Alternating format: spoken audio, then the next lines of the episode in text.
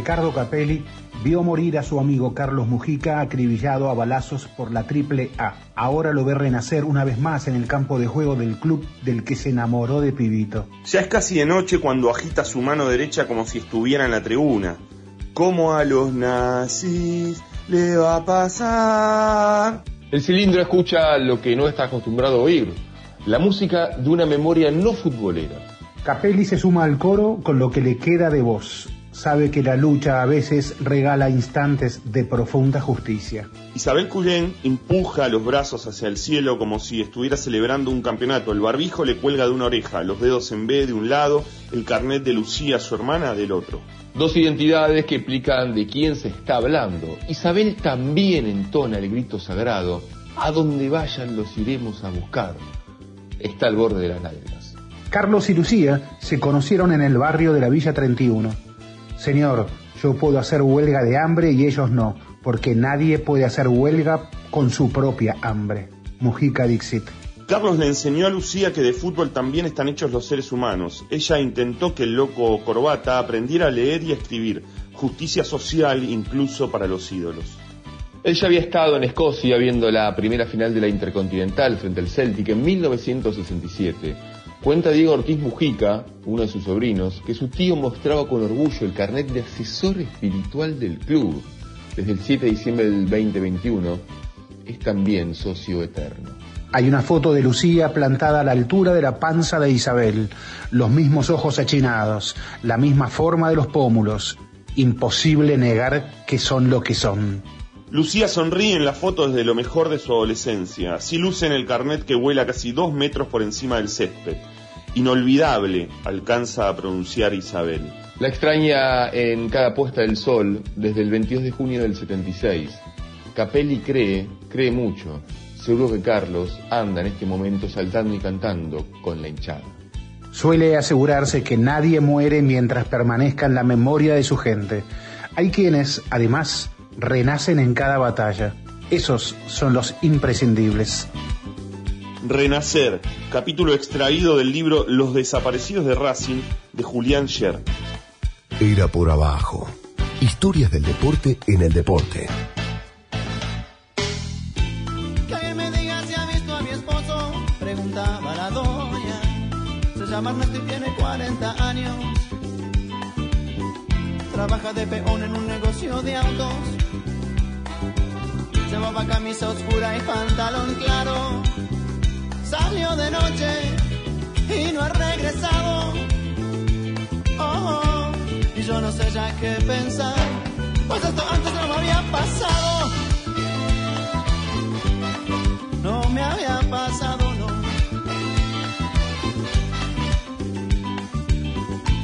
Llevo tres días buscando a mi hermana se llama Gracia igual que Del trabajo para la escuela. Llevaba puesto jeans y una camisa blanca. No ha sido el novio, el tipo está en su casa. Oh, no saben de ella en la policía y en el hospital.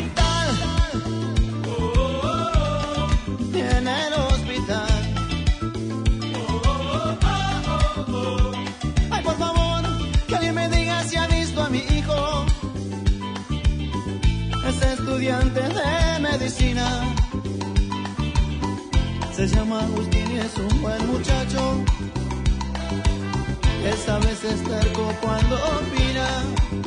Lo han detenido, no sé qué fuerza. Pantalón blanco, camisa rayas. Paso ante hacer. Paso ante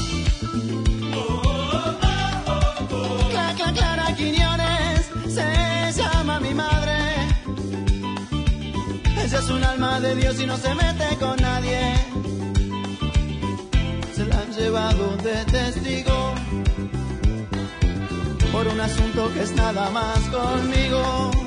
Y yo fui a entregarme hoy por la tarde. Y ahora vi que no saben de quién se la llevó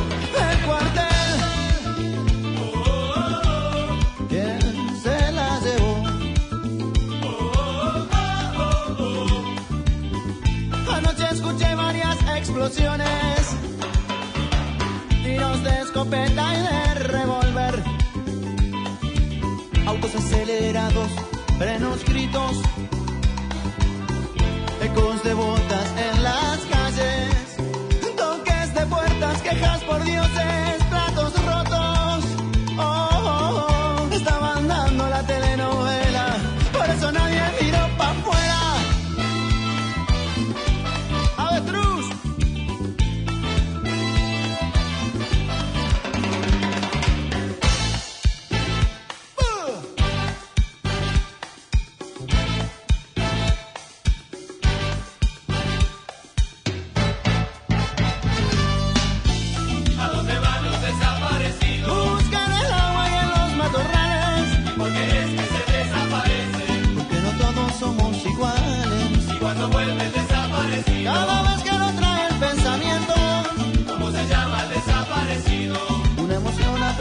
por dentro. ¿A dónde van los desaparecidos? Buscan el agua y en los matorrales, mujer. Porque es que se desaparece.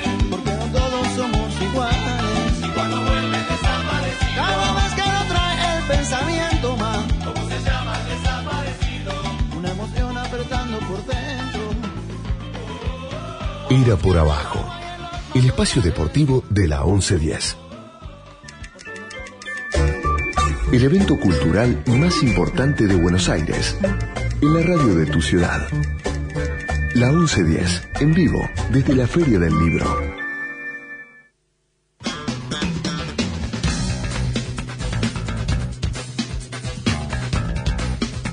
Buenas noches, Alejandro Hugo, Andrés Burgo, aquí Ezequiel Fernández Murci. Iniciamos nuestro último Era por Abajo en la Feria del Libro. Ah, cuidado con eso. Buenas noches, ¿cómo están? No nos asustemos. Es muy lindo esto, aquí estamos este, en, en esta, en este estudio de la 1110 eh, con mucha gente ¿Podés creer que alrededor. me, me perdí, me perdí por Sí. enésima vez y me choqué con mi ley.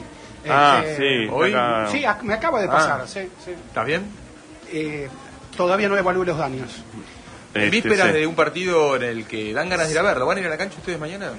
Yo creo que sí, sí, bueno, creo no, voy, voy a ir, voy a ir. Me acredité y ya, ya estoy ahí. sí. ¿Vos salen? Yo no voy a la cancha. fue muy difícil conseguir entradas, muy injusto el sistema. No, no voy a. tiempos también. No voy a ir a la cancha, eh, a pesar de que voy continuamente, soy socio, voy em, de local, no se puede ir de visitante, pero de pronto la Asociación de Fútbol Argentino armó eh, estas, eh, estas definiciones en canchas neutrales.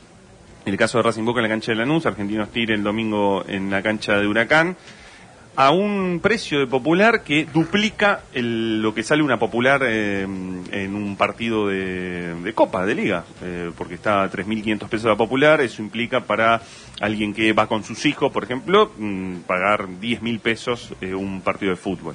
¿No? Ese es el, el nivel del fútbol argentino. hablando, de- tal vez haga una cuenta, estoy haciendo una cuenta muy apresura, del 5% de un sueldo promedio en Argentina, más o menos. Y no, tam- no, me, no me atrevería a hacer Sí, sí, esas le, le cuentas estoy yo. diciendo un poco apresurado, pero, Sí, sí. pero un sueldo muy por encima de este, una, un entretenimiento popular. Sí, sí, y, y para, insisto, para socios y socias que han abonado su- su- sus cuotas sociales incluso durante la pandemia, cuando no había fútbol eh, y demás, pero eh, marco la, la cuestión del valor de lo que cuesta una entrada popular para cualquier partido de Copa, está a 1.200, 1.100 pesos aproximadamente, eh, y esto sale de 3.500 pesos, la popular, si hay plateas de, de 7.000 y demás.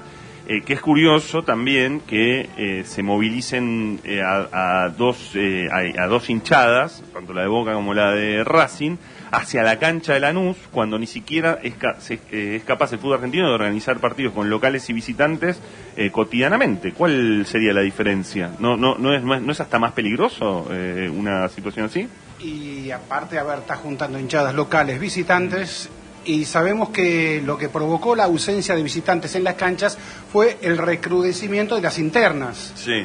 Eh, no se peleaban con el rival, se peleaban entre ellos. Eh, con lo cual, ha habido ya algunos incidentes de internas. Sí, la, la de Hay- Racing está viva. Está en pleno estallido. La de Racing está en esa situación. Entonces, bueno, ya por algo creo que están diciendo mil policías, ¿no? Este, Sí. Para, para mañana en Lanús. Sí. Eh, estadio pequeño, obviamente, para, para un partido de estas características. Pero bueno, estamos en- ya, ya hablaremos. Para un partido, poco- sí, de- del que también vamos a hablar de, bueno, de la presencia, ¿no?, de Sebastián Villa, ¿no? Sí, sí, sí, ha sido un viernes calentito. Sí. ¿no? Eh, no vamos a hablar exactamente del tema deportivo, que lo tiene, porque Villa es el mejor jugador de Boca, Mm. eh, sino exactamente de todo lo que rodea al debate sobre si Villa juega o no Villa no juega, o si debería jugar o no debería jugar. Eh, pero tenemos, estamos en la Feria del Libro, y la Sí. Feria del Libro la queremos aprovechar siempre para escritores, Sí. para gente que, que- que escribe y que le gusta el fútbol, que lo juega eh, al Ah. fútbol. No sabemos todavía, eh, intenté averiguar con algún amigo en común, Sí. eh, a ver cómo lo juega. Este, no tuve la info que estaba buscando.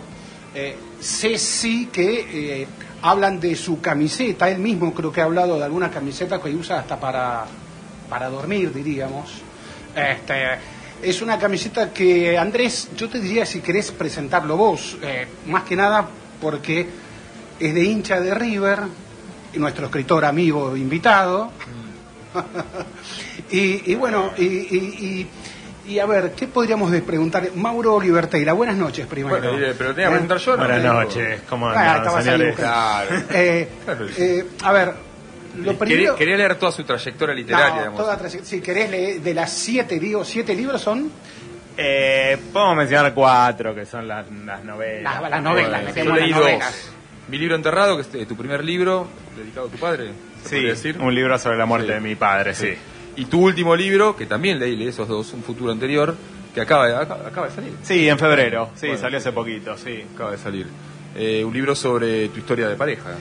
Sí, sobre... Sí, diría que es sobre mi pareja y sobre la paternidad luego, digamos, como tiene una tercera parte sobre... Sí, sí. Es como una... Medio que los cuatro libros, las cuatro novelas, por llamarlas de algún modo, aunque las podemos llamar novelas como para ponernos de acuerdo rápidamente, eh, son como una especie de saga autobiográfica, son como distintos momentos de mi vida, todo. Te, te voy a hacer una pregunta incómoda. Dale, dale, vamos con todo. Eh, Uh, yo también pensaba una No, no, incómoda. no, no, me gusta hacele mucho, la me gusta mucho cómo escribís, me gusta mucho que escribís, sos futbolero, no escribís mucho de fútbol, muy, muy cada tanto. Eh, ¿como, quién, es- como, como qué jugador crees que, que escribís? Uy, qué difícil, por favor. Eh, voy a tomar un trago de agua mientras pienso. Eh, Tírate para arriba. digamos que me... eh, voy a hacer un rodeo, ¿no? dice, No, no, voy a hacer un rodeo así como para, para no contestar, voy a hacer un rodeo largo, tratando de hacerlo breve, que es que supongo que, que escribo, quisiera escribir como los jugadores eh, de mi época, y acá nos ponemos ya polémicos en el sentido de que qué es la época de uno, ¿no? O sea, Bueno, ¿La tuya? eh, yo, no, vos tenés 39.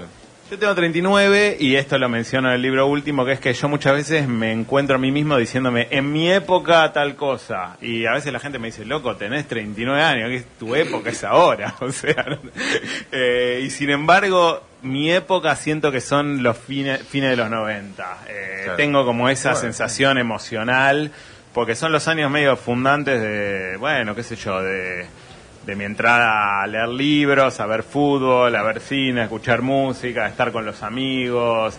Es como la, los 16, 17, 18 años, que son épocas, viste, muy, muy constitutivas.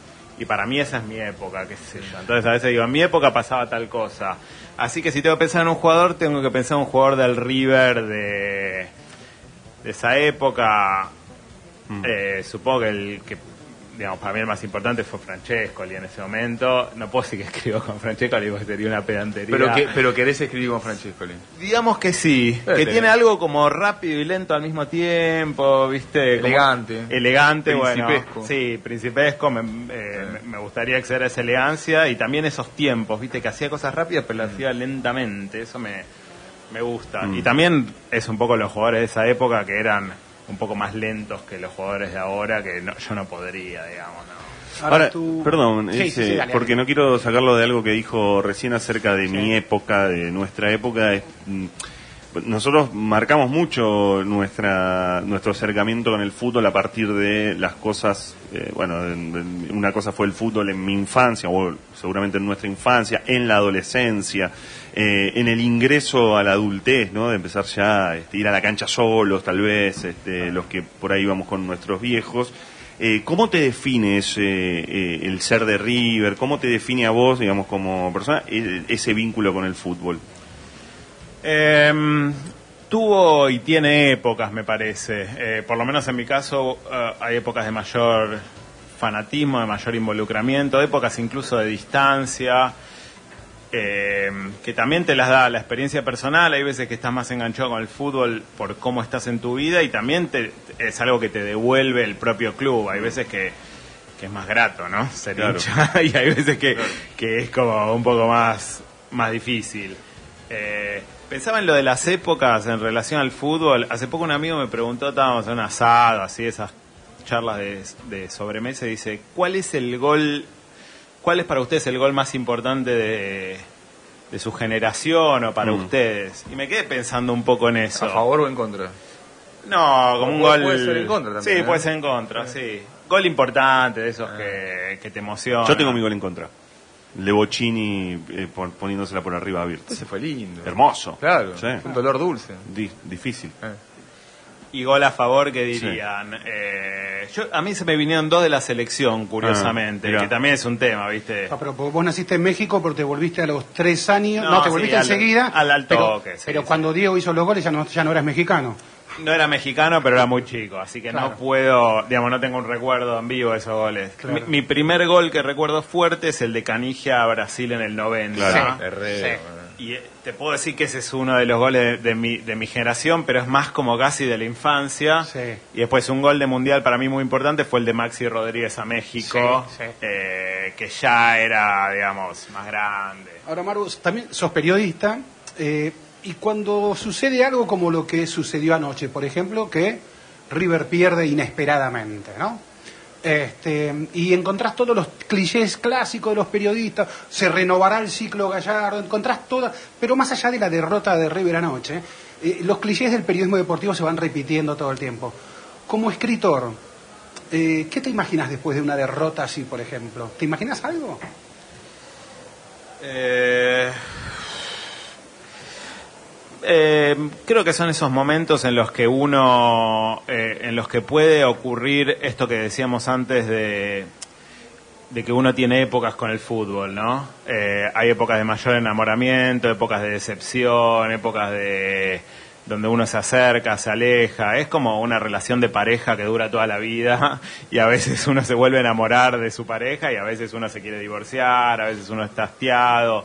Eh, estos como mo- momentos así como estos hitos dramáticos me parece que te mueven un poco el eje autobiográfico de tu historia con el fútbol. O tal vez uno le quiere poner esa épica, porque también el fútbol es ponerle épica y, sin, y un partido, ¿viste? Tampoco es tan grave, pero...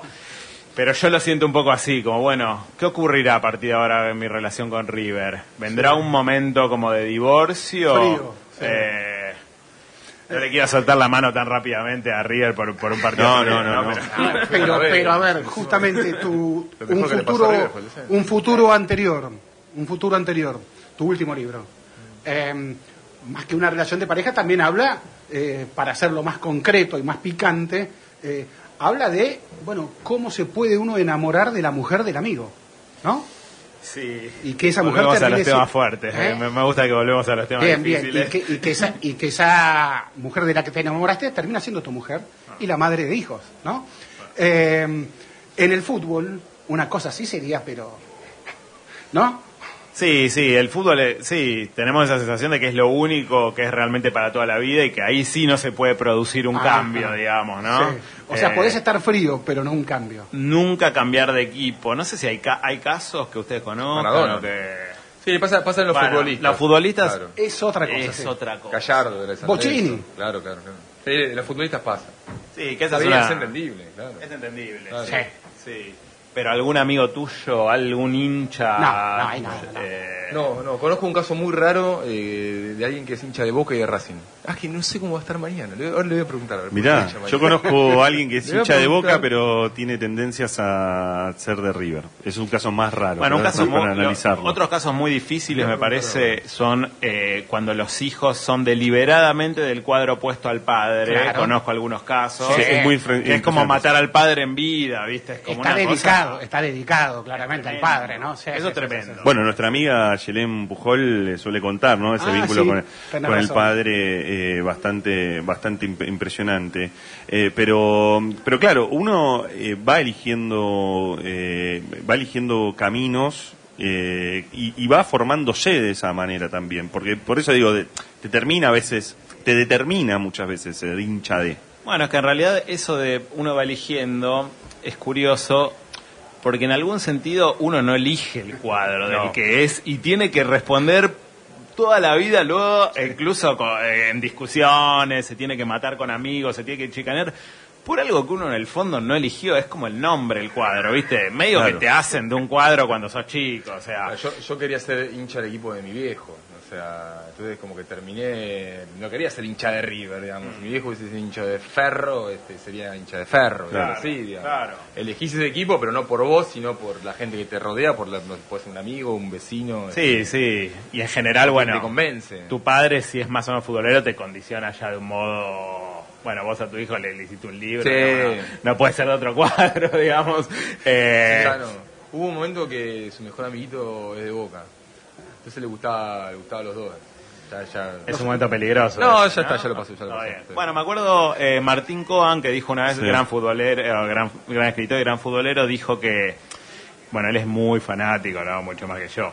Y él dijo que él se dio cuenta de que era padre más que hincha en un momento que estaba solo en su casa pensando algo muy atormentado, pensando, si mi hijo llega a ser futbolista y llega a jugar en River y mete un gol, ¿yo gritaría ese gol? Su respuesta fue sí. Y en ese momento se dio cuenta que era más padre que hincha, digamos. Fue el único momento que dijo, podría deponer mi fanatismo solo si mi hijo es, hincha- es jugador de River. ¿Y cuándo te sentiste más cerca, no digo de la traición, pero sí de que te pase algo de, che, este equipo es extraordinario, me gusta, eh, y River está jugando mal?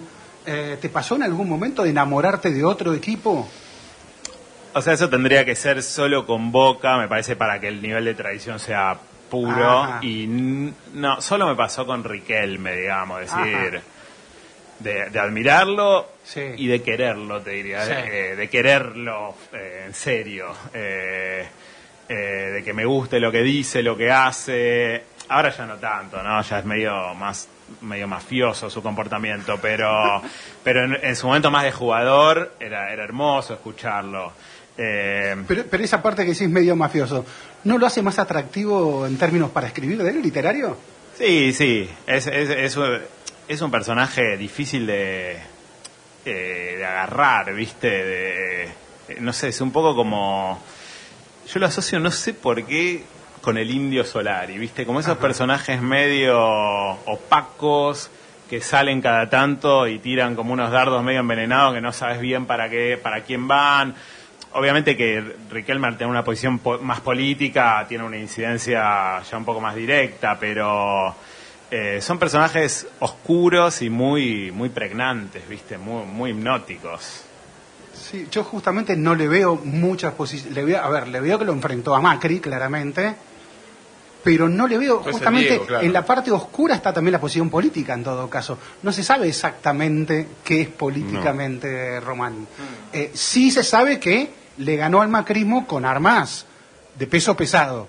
Este, después de veintitantos años, ¿cuántos fueron? De, de Sí, armas eh, simbólicas, digamos. Armas simbólicas. Eh, sí, sí, sí, sí, sí, claro está. Y que no era la pelota bajo la suela. Sí. ¿No? Pero es Este- cierto que no, que a diferencia de, de, bueno, de una propaladora como Diego, no es que encontrás posiciones de Riquelme ante cada cosa. Claro, claro. No, no, no, no, no está eso, ¿no? Eh, en Román. Está siempre el salir a, bueno, a hablar de boca en un momento determinado, eh, pero no, no hay mucho más. Eh, mm, eh, mm, ten- ¿Tenés, eh, te, gusta consumir, lees, consumir no es la palabra que me, que me gustaba, pero lees cosas que tienen que ver con el fútbol, es decir, eh, eh, producción de crónicas y más, que ¿estás vinculado a eso también o te embola? Eh, nunca leí mucho. eh, prefiero leer, te diría, eh, prensa deportiva eh, Tradicional. digamos, sí, casi te diría. Sí, el, el suplemento deportivo, como más así en el café, ojear el suplemento deportivo. Eh, bueno, leí en algún momento los cuentos de Fontana Rosa de fútbol que me parecen muy buenos y sobre todo muy graciosos. Eh, que eso me parece que es como un poco el, el plus que tienen ese tipo de cuentos. Después traté, leí, bueno, por ejemplo, no sé, no, no, no, no quiero hablar mal de nadie, ¿no? Pero, los de Sacheri, por ejemplo, ese es un tipo de literatura de fútbol que a mí no, no me interesa porque no... Es como solemnizar, viste, la cuestión. Eh, que es justo lo contrario de Fontana Rosa, que en un momento se decía que él i- iba a ser un poco un heredero de Fontana Rosa, y me parece que si se pierde el humor y, y vas hacia la vía más solemne, eso no, no, no me interesa mucho. Después, bueno, cada tanto leo algún perfil de algún deportista Claro. en alguna revista de estas de perfiles muy prestigiosos, esas cosas me gustan, pero no, no, no he leído tanto. Y, y, ¿qué fue lo que escribiste? Porque me, me acuerdo de una nota que me estoy chusmeando ahora, que la publicaste hace mucho tiempo y, y me la acuerdo, que es del 2015. Creo que fue la noche previa al Gas Pimienta, al, al- al- al- un cruce de Copa Libertadores. Claro, ese fue un cruce de Liber- el cruce de River Boca. Sí, fue un eh, cruce tuyo con... Con Coan, Con justo, Coan, sí, justo, en eh, Clarín. en Clarín, en Olé, eh, o en Clarín en Deportivo, creo que fue, nos pidieron a cada uno que escribamos algo eh, para la previa. Una especie de frente, pero entre escritores. Claro, como chicanearse, pero supuestamente con estilo literario, digamos, ¿no? Eh, que también es algo medio temerario, porque escribir antes de un partido, después puedes quedar como muy, digamos, después la historia te puede contradecir. Sí, ah. cancherear antes Hay- es muy hay- riesgoso. hay- el digamos. periodismo deportivo tiene Biblias de esto. No, no, no, Mauro, ahí no. Podés hacer, podés hacerlo. Se vuelve, se, se vuelve vuelve de todo. todo. Ri- Se vuelve de todo. ridículo incluido. Se vuelve. se Perfecto. vuelve, En este país se vuelve de todo. Sí, sí, sí. Bueno, Martín, que es muy cabulero, eh, después me lo encontré y me dijo que él no había querido, digamos, eh, no, no había querido cobrar la nota, pues te la pagaban, eh, porque era algo relacionado a Boca y él sentía que si cobraba la nota estaba como jugando con, con algo medio medio sagrado, bueno, nada, viste esas cosas que uno tiene con este tipo de textos. Perdón, quiero una réplica, porque los señores han escrito libros de sus pasiones, de Racing y de River. ¿De Quiero qué una- cuadro sos? una- una- no, no, ¿De no, qué pará. cuadro Quiero que expliquen, a ver, ¿se puede hacer eso entonces? Lucrar con la pasión. Este, Es un trabajo? ¿los trabajos no se cobran? Mira, yo te podría decir, yo te ¿Eh? podría ¿Los decir trabajos no se cobran? No, no digas nada, ya está, ya está, ya está. ya No, no, no, no, pero- no digas- vos quédate tranquilo, no, quédate tranquilo, pero yo te podría decir que posiblemente hayas escrito con algo relacionado a tu pasión y hayas cobrado también. La diferencia es que no lo dijiste. ¿De qué cuadro sos? Pero eh, eh, Martín, eh, como es más, a ver, sí, es más fana, vos mismo lo No, dijiste, ¿eh? es más, más, fana. mucho más. Yo lo que recuerdo de aquella confrontación es que Martín picaneó, eh, pic- No, fue picanteó, picante, Martín fue picanteó picante. mal. Sí, este, sí, sí, sí, como que no aceptaba una derrota previa. Sí, sí, Inclusive esto de escribir River con B larga, ¿no? Este, Sí. Sí, sí, sí. Eso de River con B larga, o sea, reconozco que me jode. Me parece como un infantilismo y al mismo tiempo me duele cada vez que lo Pero no es eso el fútbol, hay algo de infantil en Sí, ese territorio. sí, sí. Pero bueno, viste que uno, uno quisiera como decir, bueno, qué, me- qué, qué pelotudez esto, no, no, me, no me lastima. Pero es por la B del Bernabéu. Sí, encontré esa respuesta, que es la B de Bernabéu, y me pareció una muy buena respuesta de un hincha de River a alguien de Sí, Boca. pasa que no la puedes dar cada vez que lees. Ahora, A. Tartu se lo digo siempre. Ya que, ya que, ya que nombrás a, nombrás a, Martín Coan, eh, que, ha estado alguna vez en este programa, eh, bueno, Ma- Martín tiene una, una le- eh, eh, alguna vez me ha dado una respuesta acerca de cómo le gustan los equipos defensivos, ¿no? Eh, en donde uno a veces vincula la- al, al escritor y al intelectual y demás con algo más estético, ¿no? Le, le- le gusta lo estético, el buen juego y demás, y sin embargo, bueno, puede pasar, él, él me lo explicaba también desde una estética, el, el- equipo defensivo, el que, el que se defendía de absolutamente de todo, o sea, algo de valentía, algo y... ¿Vos cómo vin- vinculás eso? Porque recién dijiste, bueno, me gustaría escribir como Francescoli. Sí, eh, o sea, ¿Sos a mí- un esteta, digamos? A mí me gusta fútbol? el esteticismo como consumidor. No puedo decir eh, que sea un esteticista como escritor porque no, no puedo hablar de mí mismo en esos términos por- porque me, me- me daría vergüenza, aunque siento que me, me interesa pulir la prosa para que tenga una cierta elegancia. Pero bueno, no, no, no. Mm. Eh, sí me gusta el esteticismo eh, en el fútbol. Y después pasa lo mismo que, que hablábamos antes de que uno no elige su cuadro y después tiene un poco que adecuar las teorías a, a eso, digamos. Sí. Tal vez si el padre de Martín hubiera sido de River y Martín era de River, Martín diría que prefiere el esteticismo del fútbol porque es de River, porque le tocó ser de River por su padre. También uno termina adecuando un poco las teorías a la realidad futbolística que le tocó. Mm. Y después se dan casos de, todos conocemos amigos que tendrían que ser del club contrario al que son por el tipo de fútbol que le gusta, digamos. Yo tengo amigos que le gusta el fútbol de River y sin embargo son de Boca porque nacieron de Boca. Y yo le digo, vos sos de River, o sea, vos te gusta el fútbol de River, es así. Y después conozco hinchas de River que les gusta el tipo de fútbol más picapiedra para calificar el fútbol de Boca con alguna palabra que todos conozcamos. Y, y sin embargo tiene- viven un poco en esa contradicción, de que les gusta el fútbol de lo- del equipo contrario y sin embargo como que viven un poco atormentados por esa contradicción fundante. Bueno, Eso pero yo no sé, digo, acabas de, de- a- antes nombrabas a Riquelme. Y es, es, una el máximo. pero es una excepción, digamos. Históricamente... Bueno, me- Riquelme, Rojito, me voy a poner yo a defender un poco a Boca. Dale, dale, porque dale. Si, no- si no, esta mesa- hacer. eh, no, pero digo, Sí, pero- Segmento Wall. no, pero me parece, digo, hay, hay algo ahí, pero está bueno porque vos lo planteás desde un lugar de identidades que es eh, cierto que funciona, sobre todo un estudiante. Un estudiantes es directamente una escuela, ¿no? Pero después con los otros hay como algo, digo, River ha tenido también. Es cierto, sí, sí. Es cierto que esas identidades muchas veces se pusieron en crisis. Sí, en, son un en cliché periodos largos claro. incluso. Nos sirven un poco para la confrontación, nos sirven para entender un poco quiénes somos, pero es cierto que se pusieron en crisis. eh, no sé, una de las eh, de, de- de- de los argumentos que yo uso contra el hincha de Boca eh, en reuniones es que eh, ustedes me dirán si es así porque yo no conozco tanto de la historia del fútbol, pero yo le digo siempre que la historia de Boca grande es muy breve, digamos, es como una primavera de si consideramos la historia grande de Boca los años de Bianchi, digamos, estamos hablando que 2000, 2007 hasta la última Libertadores esa que dan a medio Riquelme solo, do- 98, 2007. Gana cuatro de sus seis Libertadores entre el 2000 y el 2007. Claro, 2000, 2007. Ponele Bueno, que pero- le demos dos años más, una década. Sí, ponele. sí. Es una década en 100 años. Bueno, River ganó cuatro y dos la ganó ahora también. Bueno, pero River tiene la época de la máquina de River, tiene la época de los Sí. 80, tiene la época gloriosa de fines de los 90, tiene la época actual. River tiene una cantidad de periodos gloriosos importantes. Boca Mm. Sí. tiene un paréntesis de 10 años. Sí, pero tuvo, River tuvo 18 años sin título. Ah, sí, Sí, me, sí, me- sí. parece que te estás... este, Sí. sí. No, no, Me estoy no, extralimitando, ¿no? Me estoy extralimitando un poco. Eh, hay, hay una historia previa de Boca. Después te paso este, otra chicana, sí. A, te a- a Bianchi, sí. sí, sí. Él, él, eh, aprendió en la televisión, seguro que tiene otro tipo de chicanas. Esa me parece que Mm. eh, No funciona. entras en la ciencia ficción. Ah, Boca tenía lo Copa- Que sí, lo que sí creo que a partir de ahí es como que eh, la gente de Boca eh, considera que son el pueblo elegido que tiene que ganar la Copa Libertadores todos Claro, los años, cuando claro. en verdad, digo, siempre le costó, como al resto de los equipos le costó, y pero tuvo una- un periodo excepcional durante ocho años en el que ganó cuatro copas, digamos. Yo tengo dos últimas por lo menos. A ver, A ver. eh, eh, tu primer libro eh, fue gracioso porque lo conocí a Mauro eh, en un jardín de infantes, eh, con niños ahí en, en común. Y, este, y, y- y yo acababa de leer tu libro, pero no sabía que él era autor del libro. Así que cuando, y me había, me había encantado eh, el libro sobre el vínculo con tu padre, este, con lo cual me resultó extraordinario. Dije, ah, qué bueno, Mauro Oliver, muy bien, digo. Eh, recuerdo poco fútbol en ese libro, ¿no?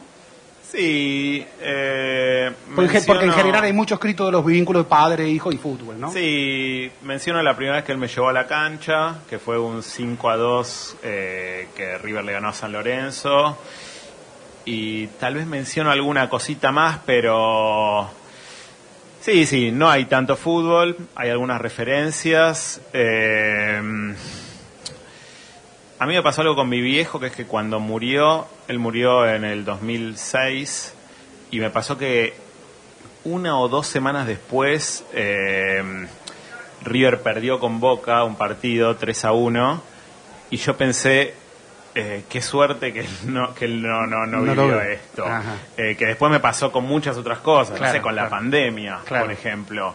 Eh, y siempre me quedó un poco esa sensación de, bueno, no vio el descenso. Y, y es loco, ¿no? Porque no, no es tanto con las alegrías, que debería tal vez ser eso, como qué lástima que no, que no vio al River de Gallardo, por ejemplo, sino es más con que, que- se salvó de ciertos momentos eh, duros de, la historia riverplatense. Es curioso eso que me pasa, me, acabo de dar cuenta de eso, ahora charlando. Eh, y después me pasaba algo con mi viejo, que es que en los últimos años, bueno, él vivió muy encerrado, eso lo cuento un poco el libro, el alcohólico, bueno, fueron eh, años bastante oscuros. Y él no, ni salía a mirar los partidos, no, digamos, no tenía, ya eran momentos del, del- del fútbol codificado, Sí. no, no pagaba el codificado, no salía a ver a los bares, porque no, no quería ni salir. Entonces escuchaba los partidos por radio, yo los veía por televisión en algún bar o en algún lado, y después comentábamos el partido y era como hablar de dos partidos distintos, ¿no? Y ahí también aprendí algo sobre la narración, Claro. sobre el relato, sobre las palabras. Él escuchaba un partido que eran palabras, era increíble. Claro, y yo veía claro. un partido, Claro. y después, sin embargo, hablábamos de ese partido, los dos con el mismo grado de autoridad, por supuesto. Claro, claro, Y él me decía, no, no fue penal, o fue un golazo, o le tendría que haber pegado contra ustedes. Y yo decía, vos no lo viste el partido, pero él lo había visto a su modo. Eso fue como muy, muy lindo. Y la última pregunta, porque tenemos luego otra entrevista también. La última pregunta que te hago es, eh, es una chicana también esta última. Te despedimos con una chicana. Eh, te llamas Mauro, sos escritor, eh, tu libro, Un futuro anterior, trata sobre, dijimos, sobre el amor, pero también sobre un giro inesperado en ese amor. Eh, te llamas Mauro, dije. ¿No te tentaste de, de ponerle a, Icardi una icardeada este, en el, ahí en el libro? O un nuevo yo Mauro. ¿Eh? Muevo yo Mauro, yo Mauro, yo Mauro, Mauro. yo Mauro. Era un, eh, vendías más, ¿eh? No, sí, sí, sí. Tiene algo icardista el libro, lamentablemente, no lo puedo negar. Tiene algo de la, de la historia del libro, que es, bueno, enamorarse de, de la novia de un amigo, ¿no? Eh, evidentemente hay algo de eso. Después podemos hacer ahora que somos acá cuatro hombres, podemos hacer la deconstrucción acá en vivo de nuestras masculinidades Sí. y decir que ya la frase la novia de ella habla de una pertenencia de la que tal vez deberíamos Claro. eh, deberíamos cuestionar. Entonces también, bueno, cua- cuando ocurrió eso, que fue cuando yo tenía, no sé, 26, 7, 25, 24 años, era terrible, ¿viste? Sí, Claro, la novia... claro. No digo que ahora la novia de una amiga no sea, no sea algo sagrado, sigue siendo a su modo. Pero en ese momento había algo como de... También es un momento de la amistad muy fuerte, los veintipico Sí, años. claro, Los amigos son tu familia en ese momento, Sí, digamos. sí, sí.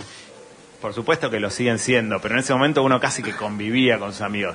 Y que se produzca así, en un, algo, un, un hecho de esas características, en un grupo de amigos que se ve todos los días, que casi viven juntos, que están todas las noches, fue mucho más fuerte de lo que ahora con el tiempo uno dice, bueno, Claro. qué sé yo, éramos jóvenes, me gustaba ella, a ella le gustaba yo, no es terrible. Pero bueno, al libro también le di un poco el dramatismo con el que yo lo viví en ese momento, que fue, fue fuerte. Y sin embargo, uno ve lo que pasó con Icardi y sigue operando ese dramatismo, digamos, ¿no? Como que a todas las edades y a todas las épocas es algo. eh, en fin, salgamos de este tema, por favor. Mauro Libertela, escritor, eh, muchas gracias por esta charla. Y perdón por la incomodidad en la que te hemos No, muchas metido. gracias. Perdón por lo que metió, claro. Y no, no, no. Y gracias por la, por, por la corrección sobre la historia de Boca, que realmente es muy, eh, es muy desacertado lo que dije. Gracias. La Feria del Libro de Buenos Aires, en su edición número 46. En vivo, por la 1110, la radio de tu ciudad.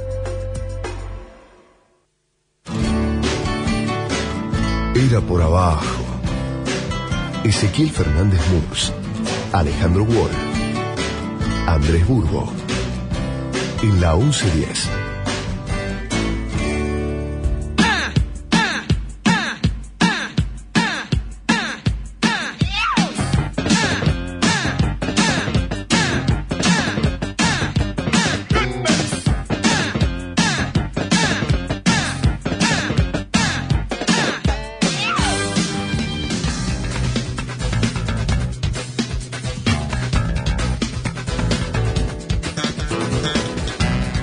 Seguimos en Era por Abajo, último viernes desde la Feria del Libro, en vivo. Eh, vamos a seguir, por supuesto, en Era por Abajo. Volveremos a- al estudio cuando corresponde. La verdad Sí. que eh, me, gusta mucho venir acá. Y abrimos este programa. Es re lindo. Sí, abrimos este programa eh, con un texto del libro Los desaparecidos de Racing, libro de Julián Scher, un texto donde eh, es un extracto donde habla sobre Carlos Mujica. Este año, este- esta semana, perdón, se cumplió eh, un aniversario del asesinato de Se Mujica. cumple ahora- hace unos días nomás el aniversario. Sí. Eh, Carlos Mujica es uno de los 45, ¿digo bien? 6. Seis. 6, 46. eh, socios, todos socios de Racing Mm. que, que Julián Scher eh, trata en su libro Socios Eternos. Sí, exacto. Digo, Fue eso. presentado aquí, perdón. ¿Hace? Y hace un par de semanas tuvimos Un una breve, pequeña presentación acá en la feria. Bueno, eh, eh, quien habla, obviamente, es Julián Scher, autor de Los Desaparecidos de Racing y ahora autor de Socios Eternos, además de autor de los libros, también uno de las eh, de, de los socios de Racing que impulsó eh, lo que fue la devolución de carnets, la, la, eh, la sí, devolución de carnet, la, la vuelta a poder eh, que esos eh, socios desaparecidos tengan nuevamente su identidad eh, en tanto socio. Bueno, así que Gran, ahora gran momento, ¿no? Estuvimos ahí con Gran Ale momento. y bueno, mucha gente más y, y- y- y todos mencionamos bueno, la iniciativa de cinco socios y el propio Carlos Solanos que se encargó de resaltar, perdón, esto todo lo hizo Julián Scher. Ah. esto es trabajo de Julián Scher. Buenas noches, ahora sí te saludamos este más este formalmente. ¿Cómo les va? Buenas noches. Ahí. Un placer la invitación. Eh, Socios Eternos es una continuidad de los desaparecidos de Racing. Eh, lo charlamos un poco con, con Ah, Andrés mm. para una nota que, que salió en tiempo argentino. Eh, es una continuidad con, con ciertas rupturas. Eh, Yo lo presento como que es un- sos Los Desaparecidos de Racing, que se publicó en 2017. Es un libro que terminó volviéndose un acto, este del 7 de diciembre del 2021, y ese acto eh, retomó a volverse otro libro, que es Socios Eternos, que reúne 46 pequeñas historias con, acompañadas de imágenes ancladas en ese acto, en lo que fueron los alrededores de ese acto reparatorio, cómo lo vivieron, no son semblanzas de los 46, sino eh, cómo lo vivieron familiares, amigos, cómo es eso mismo que ustedes sintieron, bueno, Claro. cómo lo sintieron los, los principales homenajeados, digamos. Como eh, hubo clubes que tuvieron la, la iniciativa también de eh, restituir inclusive carnés a sus eh, socios desaparecidos eh, durante la dictadura. ¿En qué momento te hizo el clic a vos? eh, tenemos que hacerlo con Racing. Después de que lo hizo Banfield, que, que fue pionero en esto, Sí. vos estuviste en ese acto, Fue extraordinario, una cosa impresionante. gallina, Y, y bueno, creo que es todo parte de un proceso. Por suerte, Racing ahora es eh, forma parte de la regla y no es una excepción a esto, digamos. No habría acto en Racing ni habría socios eternos sin Banfield y probablemente no habría ese acto de, de Banfield sin San Lorenzo, que antes nombró socios honorarios algunos, y, y sin toda una sucesión de aportes que van como construyendo una, una ola. Y, pero está bien, pero el, el- el acto en Banfield, eh, tengo entendido, fue posterior a tu primer libro. ¿Cómo surge ese, ese, ese primer libro? eh, bueno, que, que- que después habilita, digamos, esta, esta segunda, eh, este, este segundo, esta segunda obra que se llama Socios Eternos, pero que fue precedida por los desaparecidos de Racing. Mira, hay una historia puntual que están los desaparecidos de Racing que eh, la, la cuenta Carlos Krug, que es el hermano de Alberto Krug, detenido desaparecido desde el 2 de diciembre de 1976. Él me dice en una charla de café, cuando yo la primera vez que lo veo para, para tener su testimonio, que la mamá de ambos había continuado pagando la cuota social de, de Alberto una vez que lo habían secuestrado. Obviamente me conmovió como, como a cualquiera, pero ahí me empezó a hacer un clic en, en esto de tratar de encontrar argumentos eh, que pudieran sostener por qué los clubes fueron víctimas y por qué se tienen que hacer cargo, más allá de un posicionamiento ideológico, moral, que, que- que cada uno pueda tener, digamos. Eh, y me parece que esto de poder justificar que los clubes son de la gente eh, y que eso significa que sus socios son los únicos dueños legales y legítimos y poder comprobar que al menos hay uno, obviamente había muchos más, eh, eh, socios del club detenidos desaparecidos, eso podía eh, implicar que el club también fue víctima porque perdió un miembro de esa comunidad, un miembro de esa institución. Y un poco ese es el argumento que retoma Banfield para dos años y medio después de la salida de los desaparecidos de Racing, hacer ese salto eh, cualitativo y cuantitativo que significó ese acto, plasmarlo en un, en un documento y en que un club lo volviera una idea o un, o un texto de un libro, lo volviera una política de derechos humanos adentro de una institución. Recién cuando relatabas ese efecto dominó de eh, un club lo hace, entonces el otro también, otro también, me- entiendo que Independiente, de hecho, está trabajando, o por lo menos hay una especie de iniciativa también para, para buscar a sus eh, socios y socias eh, desaparecidas. Eh, pero la, la, mm, digamos, el complemento entre el acto en sí mismo de restitución y en el contar las historias y también en con- eh, contar las reacciones, hay algo también ahí de reconstrucción absoluta, porque no es, digamos, está bien es el carnet, pero a la vez en el papel queda plasmado esas historias. Mira, a mí me pasaron dos cosas por ahí. En el, en el armado del, del acto, yo tuve un poco el rol de, de vincularme con las familias. Entonces, claro, sucedido el acto, un día, dos días, tres días, me iban llegando mensajes, fotos, reflexiones, textos que escribían, y me empezó a pasar de decir, no me puedo quedar con esto yo solo, no, no, no es justo con la historia, con cada una de las historias, con el tiempo que vendrá y a mí se me va a olvidar, se me va a ir, que se voy a perder el celular donde tengo esos mensajes. Eh, entonces esto tiene que quedar plasmado para que dentro de las décadas que fuera alguien pueda venir y, contar o ver qué fue lo que, lo que les pasó a toda esta gente. Y además me parece que eh, hay un concepto bastante usado que es el de acto reparatorio, que me parece, digamos, lo, lo avalo y estoy totalmente de acuerdo. Y yo quería contar cómo se daba en casos concretos ese acto reparatorio, qué sentía, qué pensaba. ¿Cómo impactaban esas personas? Exactamente, digamos, o sea, que uno dice, bueno, buenísimo que haya un acto reparatorio, está bien, pero ¿qué implica eh, en, en la vida, en el corazón, en la cabeza de quienes van y reciben el carnet de un hijo, de un hermano, de, de un padre, de lo que fuera?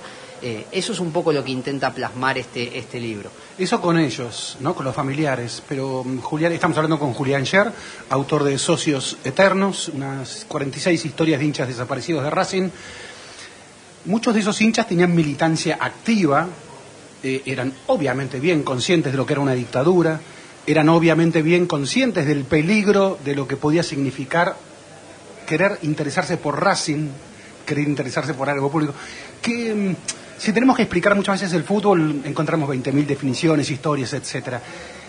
En esos hinchas socios eternos que estaban en momento de peligria, peligraba su integridad física, claramente, en plena dictadura. ¿Encontrás historias locas en términos de, de esa locura por el fútbol, lo que es el fútbol, aún en esa situación de vivir bajo peligro? Sí, ¿O ¿Cuál fue eh, la que más te conmovió? Me voy a, digo, porque a veces eh, uno tiene como la memoria fresca, me Sí. vuelvo a apoyar en la historia de Carlos Krug y Alberto Krug, que en tiempos de clandestinidad, durante sobre todo la segunda mitad del 76, solamente se veían en la tribuna local de Racing. Eh, Alberto avisaba ahí en clave, llamaba a la casa y sabía que en los partidos de local se encontraban en la tribuna, eh, eh, Alberto, Carlos y, y el papá de ambos, Federico, terminaba el partido y por dos semanas no lo volvían a ver. Eh, es una historia y cuando él recibió el carné, eh, se vino a sentar al lado mío y me faltaban pocos días para el partido, el último partido de Lisandro López con la camiseta de Racing y me dijo, el sábado vamos a venir los dos, yo con mi carné de socio vitalicio y mi hermano con su carné de socio eterno. Dije, está todo el fútbol explicado, Sí, digamos, ¿no? claro, Claro, claro. Eh, a- aquella época no era una época de, de tantas mujeres en, en los estadios, tampoco tantos niños. Eh, ¿Cuántas historias de socias, este, de carnet recuperados de socias, este, pudiste encontrar? De los 46, 5, Mm. lo que vienen a, a- justificar un poco o a, o a ratificar un poco la hipótesis que vos tenías. Yo entiendo que eh, debe haber eh, más, eh, que es más probable quizás en, en que pueda haber más casos de mujeres, quizás no tanto de su condición de hincha o de Sino de habitante de, la tribuna, claro. sino de socia y de participación en, Mm. en la vida deportiva o social de, de un club y que quizás con el paso del tiempo o a veces esos son como rastros efímeros, capaz que hiciste seis meses tenis en tal club eh, y no sé, pasa el 40 años y nadie se acuerda. eh, entonces habría que ver cómo se puede rastrear más eso. Los desaparecidos de Racing fue una cuenta pendiente, había son 11 historias y las 11 son de Bueno, varones. digo, acorde a la proporción, digamos, de esa época también. Exactamente. O sea que eh, el fútbol, sabemos, eh, es un eh, potencia, es un gran, eh, una gran propaladora, visibiliza y demás.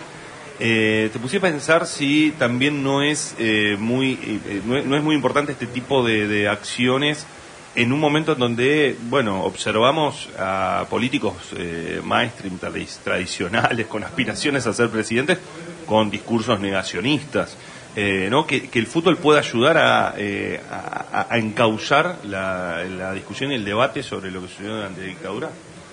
Sí, yo comparto lo que vos estás diciendo, creo que son tiempos com- complejos o de una ofensiva contra la... Sí, donde había discursos que parecían que eran marginales y de pronto Sí, sí, están digamos, en los sí, grandes sí, medios de sea, comunicación. diputadas y diputados Claro. que han asumido sus bancas, eh, negando, relativizando el genocidio en la Argentina, Mm. digamos. Me parece que el fútbol aporta una bocanada de aire fresco en esto y que es una herramienta más y que los clubes tienen un papel muy importante como, como constructores de sentido común, como en el lugar de la identidad que, afectiva que significan para millones de personas en, en este aporte o en esta batalla, no tengo ninguna duda.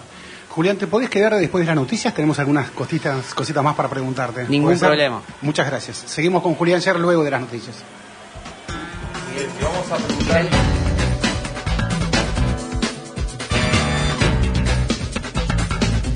Música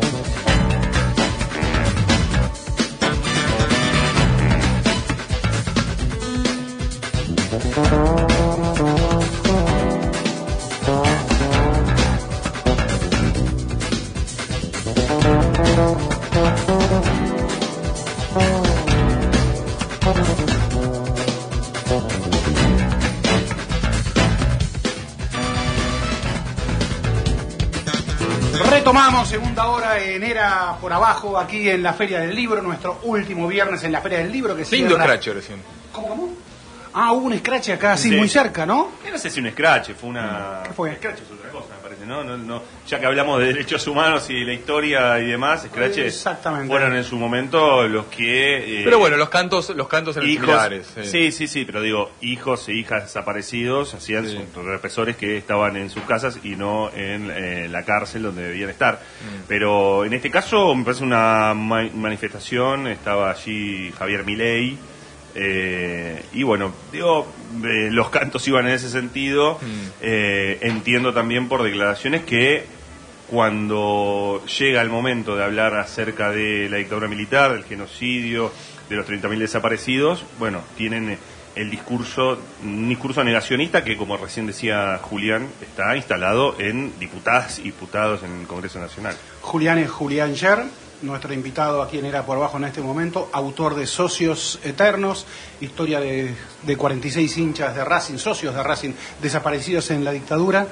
Eh, pues es que hablando con, con colegas de, otros países eh, que, se interiorizan sobre este tema, mm, eh, lo encuentran como casi excepcional.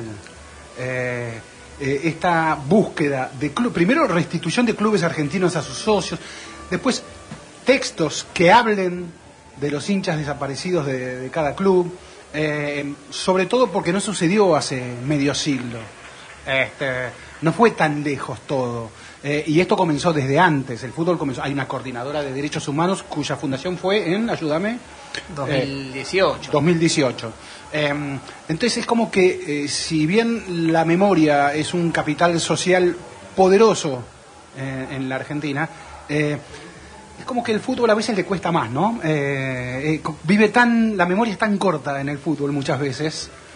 Sí, me parece que en este caso el, el fútbol demuestra en, en este plano que, como en otros, tiene una autonomía relativa, digamos, porque cuando eh, recién Bien. hablaba Ale retomando los, los scratches que eh, en tiempos de impunidad, a partir de la derogación de las leches, no es que inmediatamente el fútbol reflejó eso, este tipo de políticas, en 2003, 2004, 2005, 2006, 2007. O sea, no, es como que fue con un efecto de retraso e incluso se potenció mucho todo este fenómeno de los clubes y la memoria en tiempos de- del gobierno de Mauricio Macri. O sea, es como que tuviera una cierta autonomía, no es que eh, viene una, una- una política de Estado y, y los clubes inmediatamente Sí, responden. sí. Eh, por eso me parecía interesante lo que marcaba Ale, que en estos tiempos de ciertas ofensivas, donde puede venir una persona eh, que además es diputado nacional, decir, eh, eh, eh, ofender a la, a la memoria, a las madres, a las abuelas, sin ningún problema, digamos, en una feria del libro, los clubes funcionan como bueno, acá hay un oxígeno, digamos, acá hay algo que no pasaba y que en los últimos 5, 6, 7 años tiene una enorme potencia. ¿Y de qué clubes se contactaron? Este, pues me imagino que, a ver, es el, creo que es el primer libro de un club, este, o sos el primer autor que, que escribe sobre los desaparecidos de un club, pero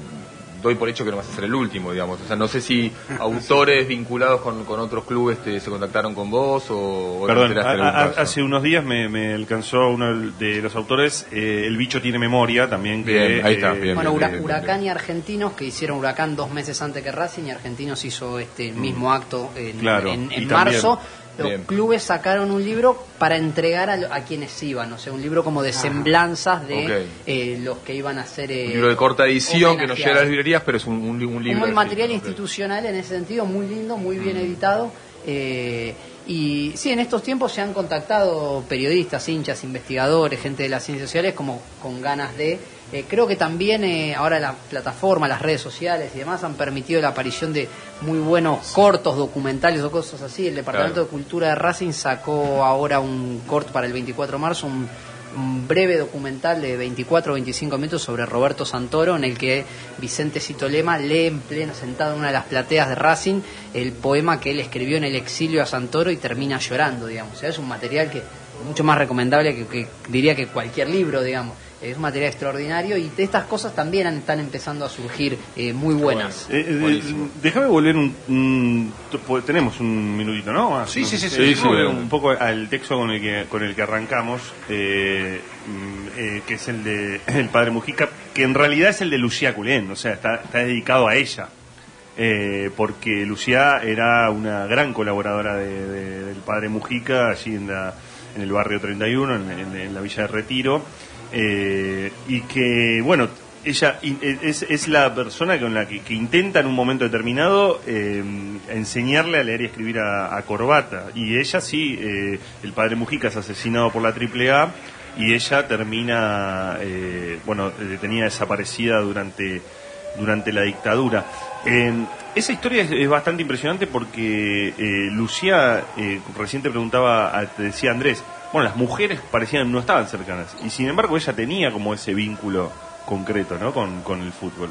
Sí, ella la hizo, el padre Mujica la hizo de, La hizo de Racing. La hizo de Racing. Claro. eh, y lo impresionante de esta historia, que eh, por ahí se ve en el libro y no en lo que ustedes leyeron, porque es, es la imagen que acompaña eh, ese texto que ustedes leyeron, eh, es la hermana Isabel, la hermana de, de Lucía, y Capelli, el, el amigo del padre Mujica que estaba con él cuando lo balearon, los dos levantando los brazos y, y cantando, eh, como, lo mismo que se le cantó a, a Javier Milei Sí, hace un rato. a donde vayan los iremos a buscar. Eh, entonces, como esa, por eso está contada como juntas ambas historias, porque en esto del acto reparatorio eran los dos mostrando el carné.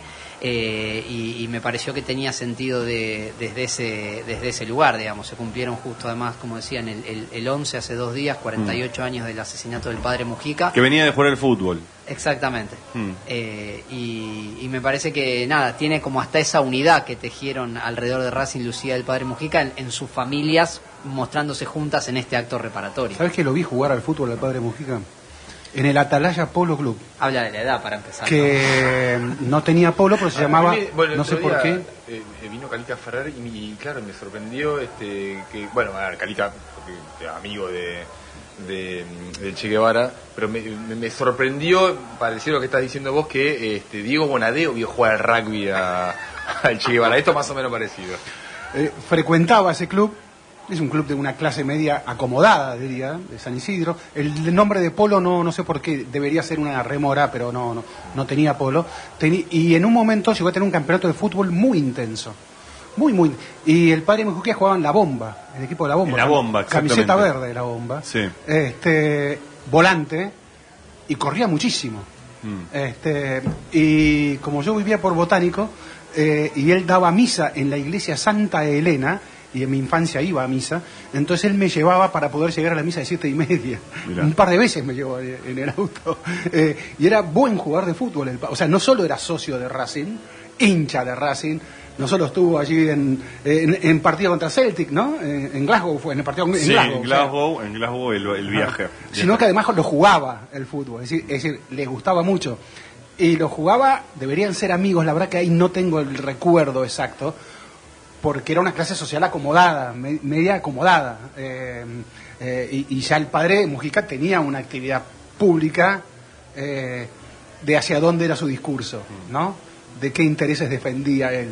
¿no? Entonces me parecía siempre, después con el tiempo, yo era muy pibe en esa época, obviamente, y con el tiempo empecé a pensar qué raro, cómo, cómo habrá sido ese vínculo. Eh, yo te hago eh, las, las últimas, eh, pero mm, eh, va entre lo personal y estas historias también, porque uno eh, recién hablábamos con Mauro Libertela, que es escritor e hincha de River, eh, y yo le decía que uno siente que, que, ser ser de ser de un club, ser de un equipo, ser de un cuadro nos define también, no somos somos eso, casi que yo podría decir bueno Julián Scher, eh, escritor, sociólogo, este, y de Racing. Y, y hablaste de padre, así que hago paréntesis. Saludos a Ariel Sher.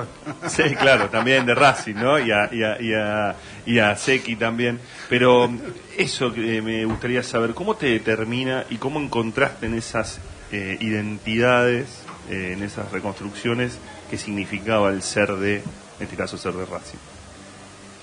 Yo creo que es un, sentido de pertenencia, una, una patria que está al nivel de, la, de las patrias más importantes o de los rompecabezas que, qué sé yo, casi al nivel del, del apellido, digamos. Yo me llamo Julián Sher de Racing antes que, qué sé yo, que lo que estudié o de lo que trabajo, de, o de lo que fuera. Eh, ahora incluí la de padre porque primero porque lo siento y después porque si no esta sociedad me va a terminar de discriminar, digamos. Pero eh, me parece que en muchos casos lo, lo, pensaba mucho alrededor de la figura de Roberto Santoro, Ah. eh, que es conocido como militante del Partido Revolucionario de los Trabajadores, como poeta, como esto. como- Él antes que todo eso y, y después que todo eso fue hincha de Racing. Su tío materno y su papá lo hicieron de Racing, se escapó de su luna de miel en una quinta en José Cepaz hacia finales del 65, le dijo a la mujer, vuelvo en un rato, su flamante mujer, me fui a ver a Racing con mis amigos y vuelvo, escuchaba los partidos en, en- en clandestinidad y cuando estaba escondido y su hermana en, la casa donde todos ellos vivían, en el que era su escritorio, sigue guardando las figuritas del equipo de José, eh, lo que refleja lo que le importaba a, Santoro Racing. Estamos hablando de Roberto Santoro con todo lo que hizo en la política, en la literatura, en el periodismo. Eh, me parece que es una una identidad de, de- enorme potencia por algo tanto a familiares, terminaba el acto, o antes, es el, es el homenaje que más le hubiera gustado a mi padre, hermano, tío, lo que fuera, digamos. Y, estamos hablando de gente que fue, en muchos casos, muy homenajeada, muy reconocida en sus lugares de estudio, de trabajo, de militancia. Lo dijo Tati Almeida cuando recibió el carnet y le dieron el micrófono. Es la primera vez que piso el césped de este estadio al que mi hijo Alejandro vino tantas veces, digamos. Con lo cual hay un reconocimiento de que no es vine a la feria del libro, no es estuve en este estudio de radio, digamos. Representa muchísimo para, para millones de personas. Es una excusa Racing como lo será para quien estuvo antes que yo, o River o, o el club que fuera. Yo tengo la última, no sé si Ezequiel vos tenés la anteúltima. No, no, no, vamos con la última tuya. Mucho mañana, eh, mañana. No, eso no se pregunta. Mañana estamos bueno. repletos de ilusión, que es lo mejor que tiene el fútbol. Un equipo que viene jugando bien, no solo que viene ganando, está haciendo un enorme semestre, así que Hay una alegría, eh, hay una efervescencia futbolera en Racing este, sí, me, me que consiguió que- este equipo en muy poco tiempo, ¿no? Me parece que hace un año Racing le tocó no solo jugar la semifinal del que era este mismo Pero no era torneo, sino la sí. final. Y más allá de que estábamos en una situación de la pandemia muy diferente, digamos, Sí. no existía todo esto de, de poder ir, los partidos eran por televisión. No, no, el equipo no transmitía desde el juego lo que este transmite, lo cual a mí me parece que a los hinchas nos importa mucho ganar y también nos importa mucho sentirnos identificados con un modo de jugar. Creo que lo que este Racing consiguió, más allá que además pasó ganando 5 a 0, es que sostenido hasta ahora, digamos, y ojalá que perdure, tiene un modo de jugar en el que por lo menos yo me siento identificado y no me siento en lo más mínimo un extraño, digamos. Racing empató con Newell hace un par de semanas, un partido que debería haber Debería ganado. haber goleado, no ganado, sí. Y el equipo se fue envuelto en aplausos y eso tiene que ver con un modo de, de jugar y creo que la ilusión viene desde ahí, o por lo menos en mi caso, no solo ganar, pasar y que encima es Boca, que es uno de los grandes, sino tratar de hacerlo del modo en el que este equipo llegó hasta acá. Me parece que, que lo que no me gustaría era que, no, que sucediera mañana es que nos traicionáramos en ese sentido. Sí. Hay algo, eh, eh, perdón, ya que sacaste el tema, ¿no? Pero hay algo de eso que es bastante impresionante, que es lo que importa cómo juega un equipo. Porque recién, recién Julián decía lo de lo del el Racing de Pixi, que llega a la final con Colón, pero bueno, medio que sabías que podía pasar.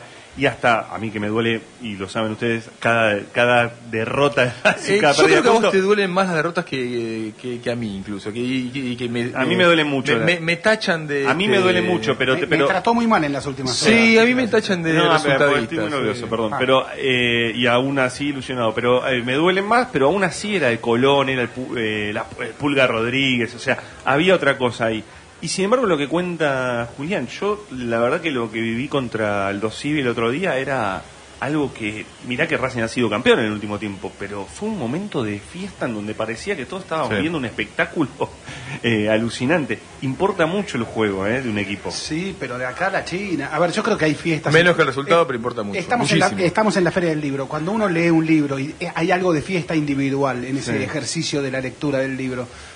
Pero cuando uno va a la cancha y ve esa fiesta colectiva, wow, no tiene, no se, no se iguala, no sé. Eh, hay momentos de épicas, Mm. Sí, de épicas políticas, sí, sí, sí, De, de- de- de- de determinados momentos de la historia en los que uno está muy metido y, y cree hay una ilusión extraordinaria ahí. Pero el fútbol en eso de la expresión de la fiesta colectiva Me, me parece que es muy una impresionante. es una pertenencia colectiva en un tiempo que en las últimas décadas, el fines de fines de Sí. los 80 para acá se volvió una máquina de invitarte a hacer tu recorrido y Sí. sálvese quien sigue siendo un lugar que es de uno, pero en el que uno es con otros, digamos, aunque dure 90 minutos, eh, pero es una fiesta en la que uno es con otros y esa sensación es muy difícil de encontrar en el día a día. Mm. ¿Sabes qué? Veo a una hincha independiente eh, afuera de este estudio. No quiero importunar a Julián Scher. Y creo que va a venir a este programa. Eh, y es una escritora de, de altísimo nivel que creo que cada uno de nosotros le hemos disfrutado en, en su momento. Vos llegó la hora de decirle adiós a Julián. Yo me quedaría con Julián hablando de Racing ahora este rato largo. Te agradecemos mucho, Julián, estos No, minutos con Era por abajo. Este, así que bueno, aquí estamos. Muchas gracias a ustedes, saben que cuentan conmigo para lo que precisen. Gracias. Un abrazo grande, gracias. Seguimos en vivo desde la Feria del Libro. Transmisión especial de la 1110.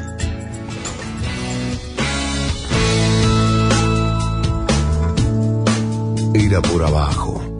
Historias del deporte en el deporte.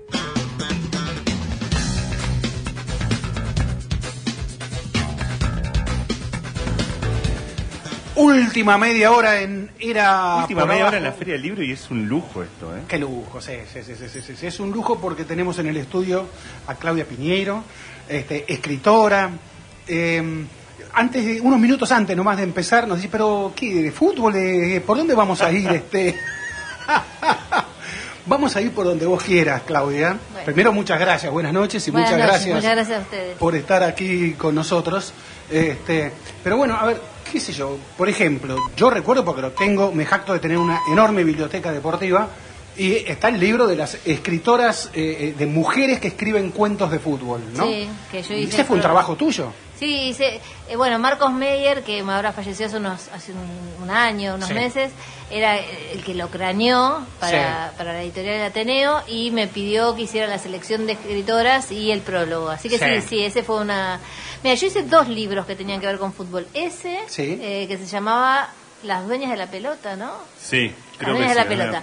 Y después ahora, se- eh, en, el, en el último tiempo, eh, pelota, pelota, ¿cómo se llama? el otro? Pelota de papel. Pelota de papel. Sí. También hice, hice un prólogo para ese libro que también es muy interesante porque las que escriben ahí son futbolistas mujeres. Sí, exacto. Y hay un, cada cuento tiene como un mini prólogo hecho por una escritora, no sé, eh, me acuerdo que está Gabriela Cabezón Cámara, está Ingrid Beck, hay un montón de escritoras haciendo un comentario sobre el texto, pero el texto es de futbolistas, que antiguas, de ahora, ¿no? Distinto, de distinto nivel.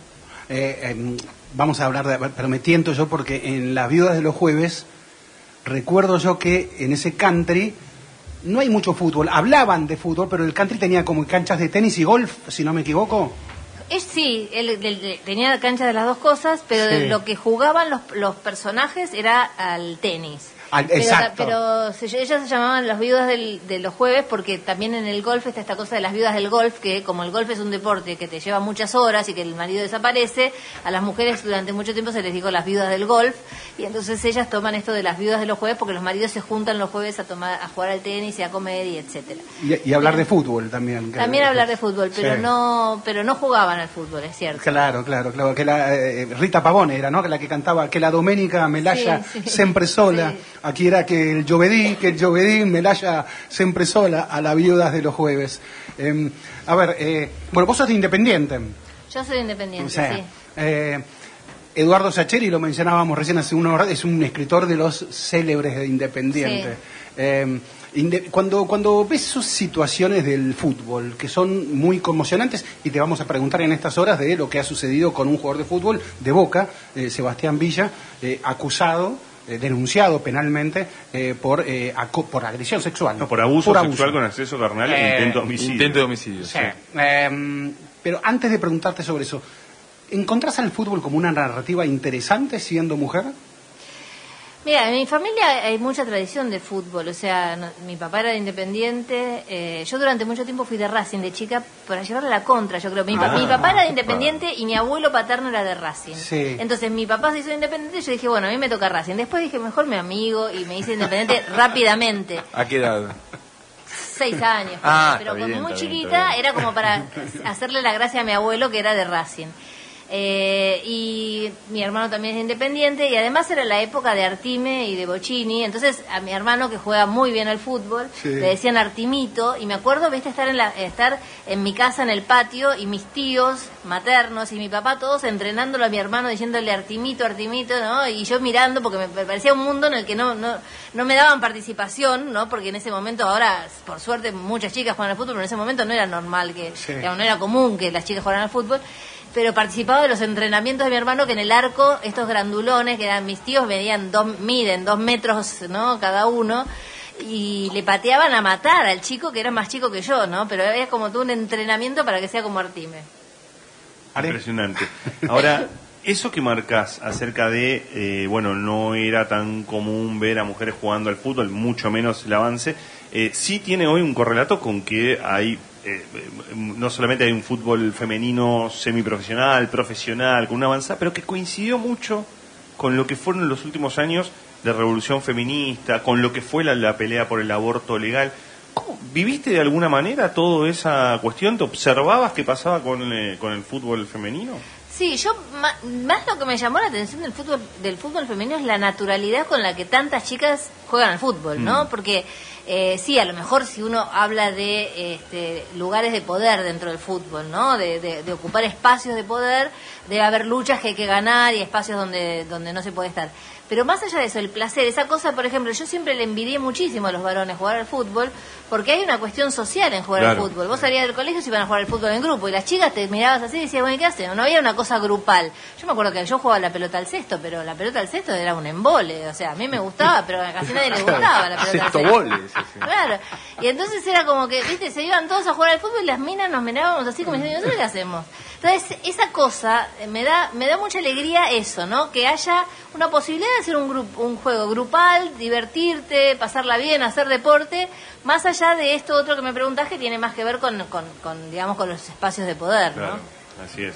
Ahora, en el punto de, de, del vínculo y demás, ¿cómo siguió tu vínculo después? Digamos, ya eh, te alejaste, mirás de costado. No, no, ahora últimamente más de grande un poquito sí porque hay como muchas competencias, tengo muchas competencias cerca de distintas de distintos clubes y qué sé yo, ¿no? De- pero digamos, yo seguí siendo siempre de independiente, tengo varias fotos con Bocini a lo largo de mi vida, no una, sino varias. Varias. En algún momento eh, yo trabajaba en el Banco Building con, con Jorge Siva, que es el papá de Martín Sí, Siva, claro. que era fanático de Independiente y yo iba a la cancha con, con Jorge. Claro, o sea, Jorge sí, tenía sí, un palco y nos llevaba a la cancha y yo fui a la, la primera vez que fui a la cancha de Independiente fue con Jorge Martín Siva. lo cuenta mucho en su libro. Claro, y Martín era un chico de creo que 13, 14 años en ese momento y seguramente fui a la cancha con Martín también, Claro. pero un niño, ¿no? Claro, Eh, y bueno, eh, dio la casualidad que justo trabajábamos en el banco, otro otro amigo, eh, yo y Jorge, los tres éramos fanáticos de. va, yo fanática en el sentido que no entiendo nada, pero igual yo quería que gane Independiente, íbamos a la cancha y demás.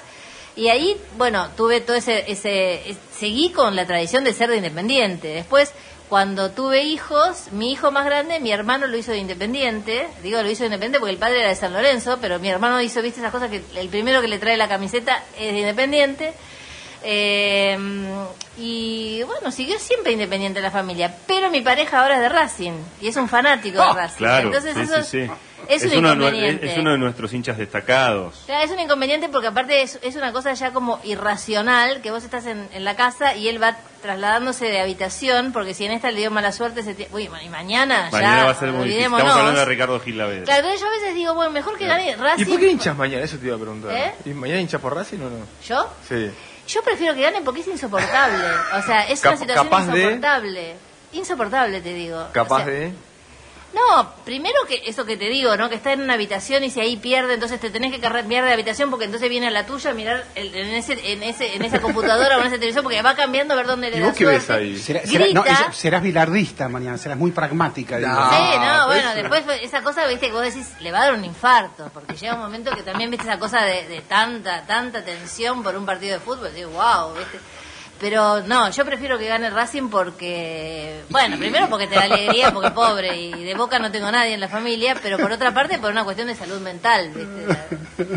Eh, Sabés que bueno, estamos hablando con Claudia Piñero y, y- y vos, eh, Claudia, está- sos, este, está, eh, tu libro Elena Sabe eh, fue finalista, está en la shortlist del Booker Prize, ¿no? Un premio hoy, hoy estuvimos charlando, en el, programa que hacemos Ah, al mediodía, pasaron cosas, estuvimos charlando con la traductora, Sí, con, con Francis Francis Riedel, Riedel. sí. sí, sí, hermosa, hermosa charla y hermosa la tarea de, de- de una traductora. Eh, bueno, ahí hay algo fuerte relacionado al aborto y relacionado a lo, a lo que sucede, pero volviendo a la, la cuestión de, de- del feminismo y demás, eh, en el fútbol, bueno, hoy tuvimos una eh, segunda denuncia a un jugador de Boca, digo segunda denuncia a ese jugador de Boca, pero hay otras denuncias en otros equipos y demás, y en donde el fútbol parece que no sabe nunca qué hacer, ¿no? Como que tratemos de tapar todo y que todo siga, eh, cuando son denuncias además muy concretas, muy potentes eh, y demás.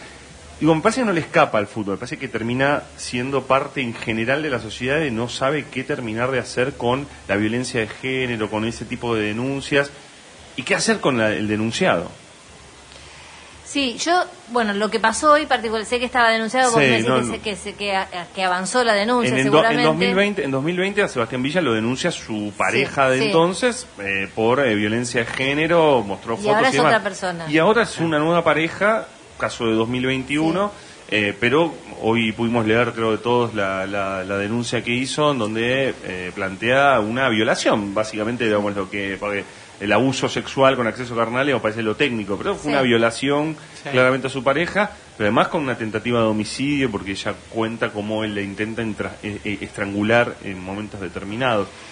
Villa sigue, va a jugar supuestamente mañana, todo indica Bueno, eso. eso, eso es, es llamativo, ¿no? Porque, bueno, por supuesto que nadie nadie es culpable hasta que no Sí. hasta que no hay un juicio, pero en este caso hay unas, una serie de indicios importantes, ¿no? Como para para tener en cuenta, me parece raro que no que no se, haga- no se haga Sí. absolutamente nada. Si yo no te quiero meter en la No. opinión del, de- del caso, porque no, no porque te no lo conozco, pero lo que sí es cierto es que, como decís vos, el fútbol tiene, como otros lugares también, algo de como de cofradía, ¿no? Mm. De, que, de que hay que las cosas eh, tratar de manejar.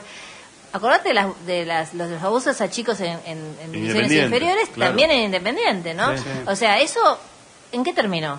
¿No? Parecía que iba a explotar todo, que iba a... ¿Y dónde está eso, Sí. no? Entonces, de alguna manera me parece que son como esas esos territorios un poco que se manejan como, como los ejércitos, como las congregaciones religiosas, como todos esos lugares donde hay alguien que manda y otros que están ahí abajo y que se puede que se pueden manejar ciertos silencios que a lo mejor en otro lado no se pueden manejar, ¿no?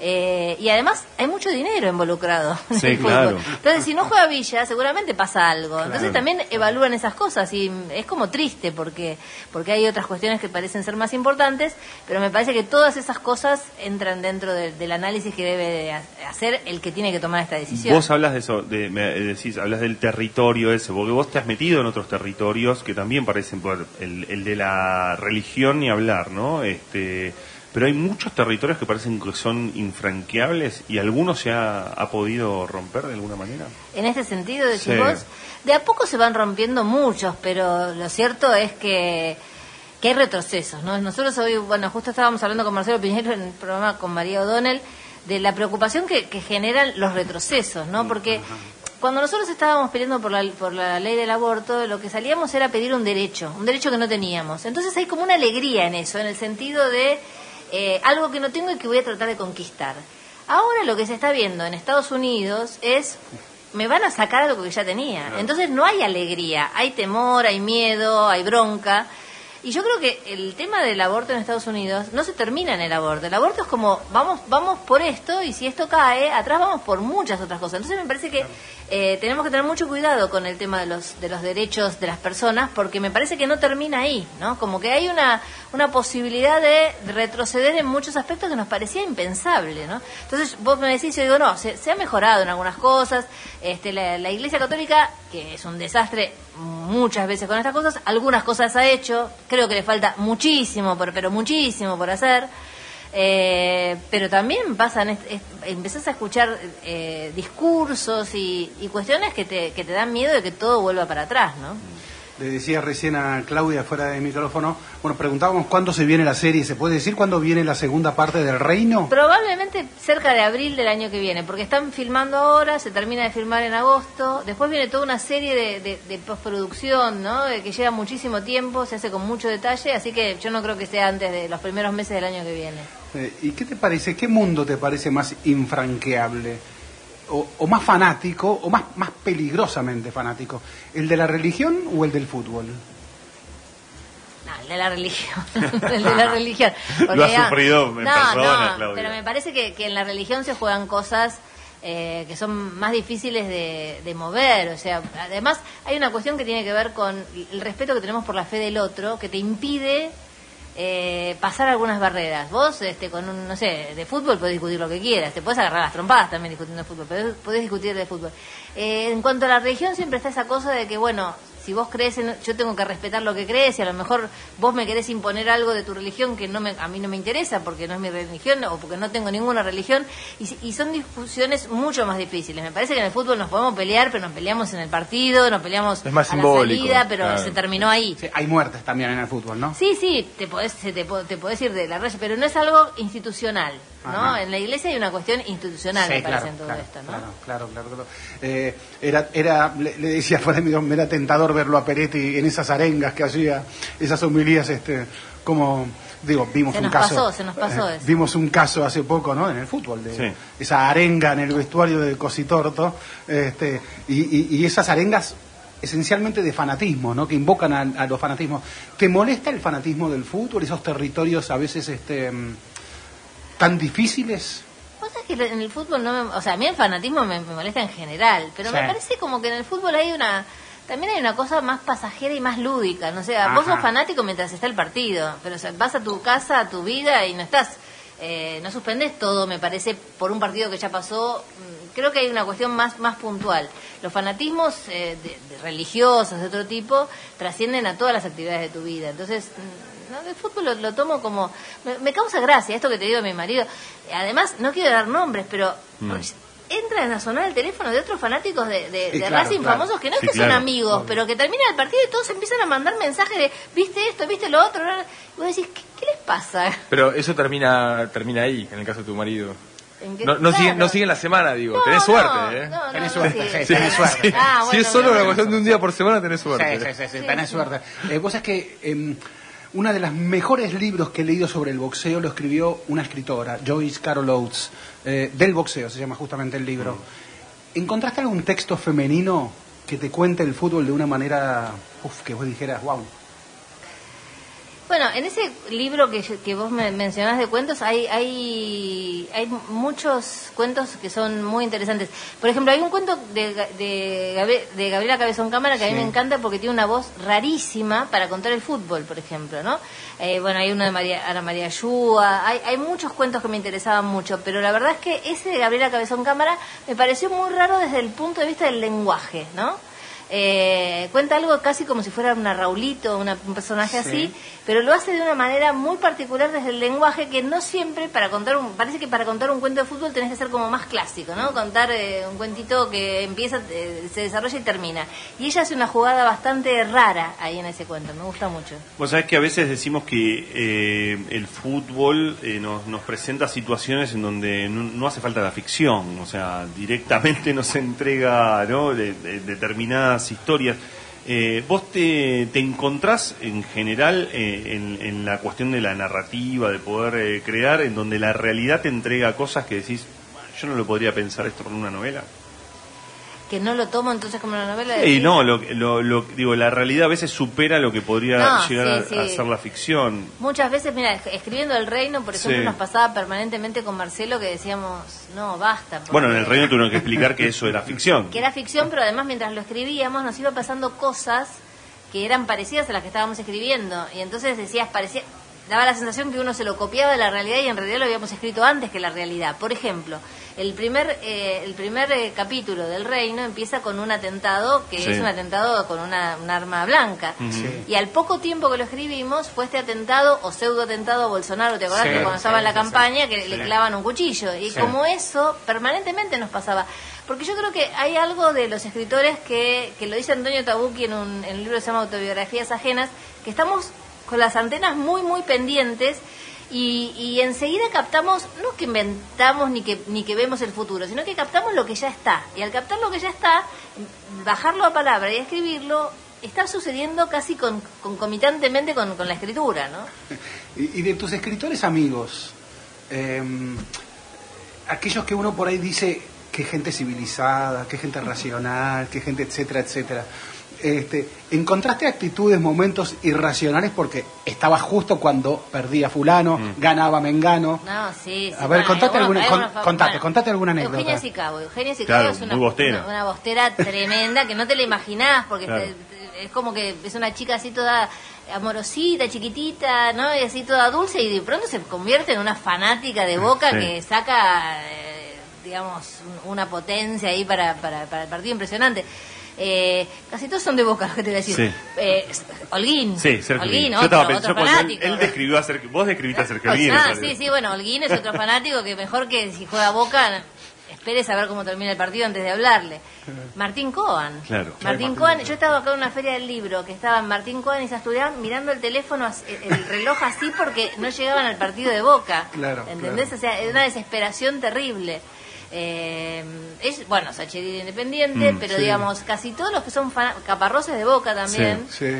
De River, Escribió Boquita, de hecho, escribió. Boquita. De, de River, eh, eh, Burgo, que sabe más de Burgo Ah, River. eh, no sé si hay. ¿No tienen este, escritores? No, ¿viste? no hay un gran escritor famoso, exitoso de River, ¿eh? Vos. No, Burgo tiene, no tiene- tiene libros de River. eh, Yo soy periodista que escribí sí. libros de River, Claro. pero no soy escritor. Ajá. ¿Cómo sos eh, en los mundiales? Ah, los mundiales los veo en general, los veo. Bueno, Ahora, el mundial. ¿a- ¿Argentina o Sí. te, te ves un Uruguay este gana? No, no, en general, si me gustan los, los equipos, lo veo, pero me interesa más lo de Argentina, Mm. ¿no? O sea, claramente, pero puedo ver otros también, sí.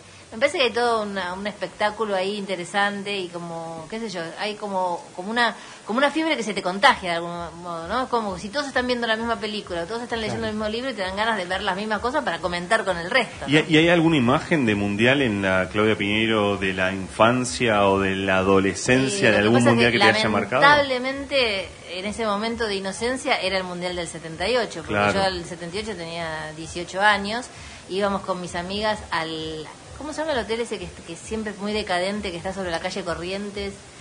No. Eh, ¿Savoy? Liber- No. Elevash. No, Elevash sobre no era. calle- no, no. so- Corrientes no, sobre calle Callao, casi Corrientes, había uno donde paraba la selección de Italia, Sí. que eran los más lindos de todos, y estábamos todas ahí paraditas, yo- y yo tenía los, los, los papeles firmados por varios de los jugadores del, del- de la selección de Boca, eh, que paraban en ese hotel, por ejemplo, ¿no? O sea, ese, ese mundial lo recuerdo mucho porque, bueno, porque tenía esa edad, porque y después porque haces un montón de de referencias de decir cómo puede ser que yo estaba festejando y estaban pasando las cosas que estaban pasando, Sí, como lo que le- nos ha pasado Lo que le pasó a gente, mucha, ¿no? Sí. a mucha de la- de la Y no es sociedad. que yo no supiera lo que pasaba, porque en mi familia Sí. había mucha conciencia de lo que pasaba, pero en ese momento del fútbol es como si hubiera habido un recorte, ¿no? Pero vos, vos sabés que hay algo de, de eso que uno eh, con el tiempo, eh, me puede, sobre todo ayuda Ezequiel que ha hecho documentales y ha, y ha escrito bastante sobre el tema, pero con el tiempo uno ve que el Mundial 78 también permitió eh, exponer mucho de lo que sucedía Sí, en el claro, país. los holandeses, eh, los que volvieron con todas esas cosas para, para después Un contarlo. año después vino vino eh, vino la OEA, ¿no? O sea, su, su comisión. sí, sí, Lo, lo pienso esto en términos de que vamos hacia un mundial en Qatar, en donde eh, bueno, eso a la- mí me da muchísima contradicción. Me da mucha contradicción realmente, ¿no? O sea, sabemos que la situación de las mujeres en, en ese país es una situación complicada.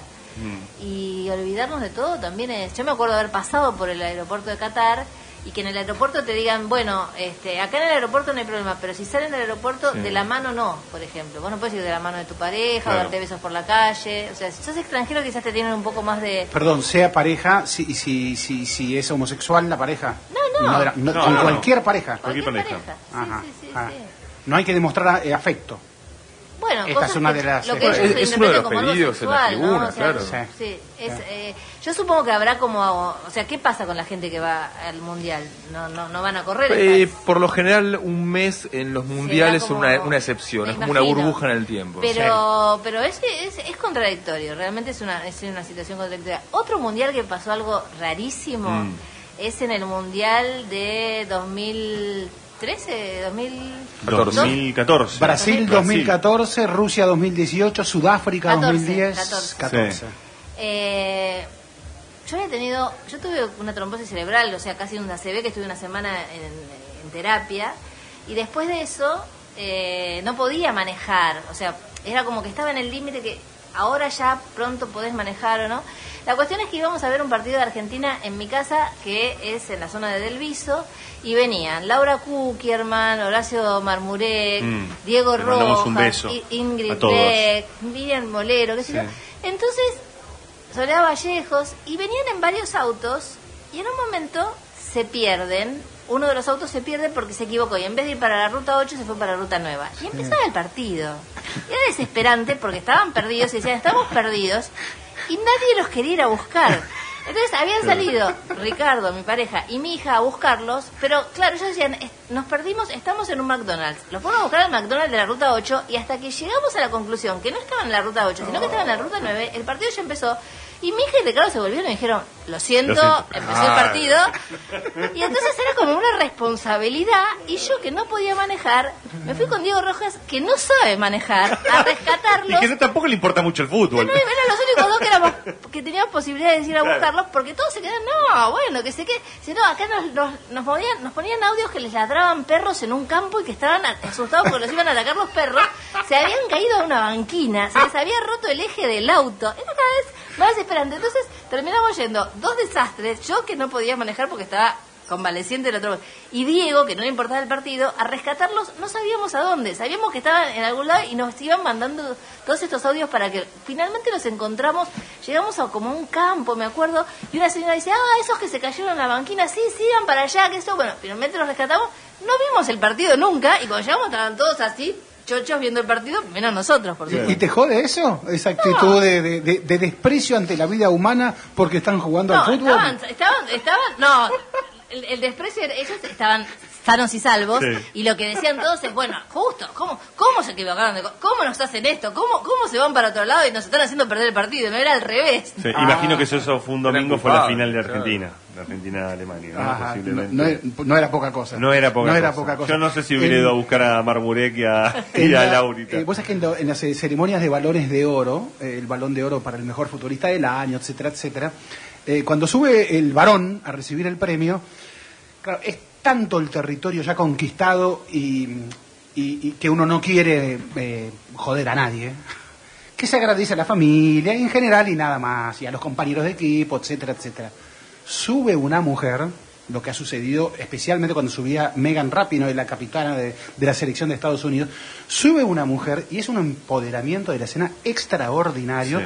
donde lo único que hace es reclamar, reclamar, reclamar Es y que cuando te ponen un micrófono, a mí me pasó cuando fui a recibir los platinos ahora, Sí. ¿no? Tenés un micrófono adelante, sabes que te va a escuchar un montón de gente y dejas pasar la oportunidad, porque esa mujer a lo mejor tiene esa oportunidad Claro. para ella y para muchas otras que representa, ¿no? Entonces, parece que hay algo de eso, ¿no? De decir, bueno, en este momento que me van a escuchar, aprovecho, ¿no? Y, y- y me, me juego, me juego, me la juego. Pero te hago la última, que es eh, última media este, también reflexión, pero en ese punto vos sabés que uno siente que todo lo que a veces rodea el fútbol, eh, las barras y demás, hay algo de los cantitos eh, xenófobos, eh, donde, bueno, eh, estas últimas semanas han surgido y mucho más.